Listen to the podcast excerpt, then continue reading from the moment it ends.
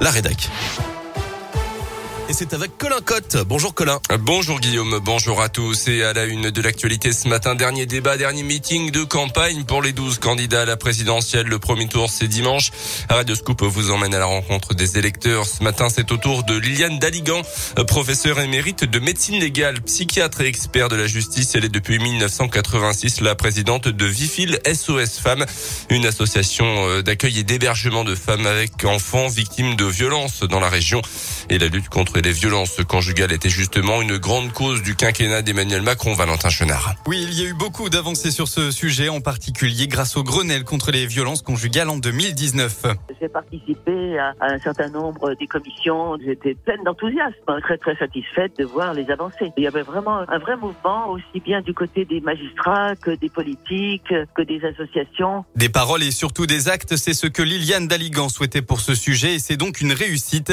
En revanche, pour le prochain quinquennat, sa priorité, c'est la santé. Pour réformer la santé en France, qui est très souffrante, qui est en, grand danger et qui va euh, vraiment à sa perdition.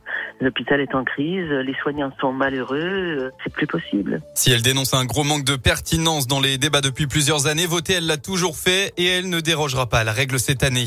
Vais voter pour le plus intelligent. Ça n'autorise pas toutes les qualités, en particulier d'humanité, mais c'est quand même, euh, voilà, on peut avoir confiance en quelqu'un qui a des capacités d'intelligence supérieures aux autres. Liliane Daligan a un autre souhait, une forte participation à cette élection. Oui, selon une dernière étude, justement, seuls 66% des Français comptent se rendre aux urnes dimanche pour le premier tour de l'élection présidentielle.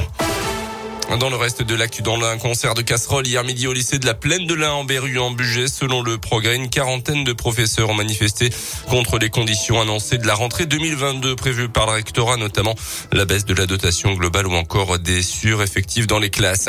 Un feu de cuisinière à Saint-Denis en Bugey hier soir, l'incendie a pris dans un appartement au premier étage d'un immeuble du centre-ville. L'occupante des lieux a été prise en charge par les pompiers. Après avoir inhalé des fumées, les flammes ont endommagé également le logement situé au-dessus. Au total, trois personnes doivent être être relogés. Après les pizzas Butoni, les chocolats Kinder, un nouveau rappel de produits contaminés en France. Cette fois, c'est du fromage, des bris, des coulommiers de la marque Grain d'Orge, notamment commercialisés dans plusieurs grandes surfaces. Un risque de listériose selon les autorités sanitaires, une infection rare, quelques centaines de cas seulement en France chaque année, mais particulièrement meurtrière une fois déclarée. Environ un quart des patients décèdent le délai d'incubation pouvant aller jusqu'à huit semaines. Du basket, la Gielbourg qui n'a rien pu faire face aux Italiens de Bologne hier soir, favori de l'Eurocoupe. Victoire finale 68 à 90 des Italiens. Les Bressans ont résisté une mi-temps 47-37. Prochain match contre Bologne samedi. Et puis en foot quart de finale à Ligue des Champions, victoire de City face à Madrid et succès à l'extérieur de Liverpool contre le Benfica Lisbonne.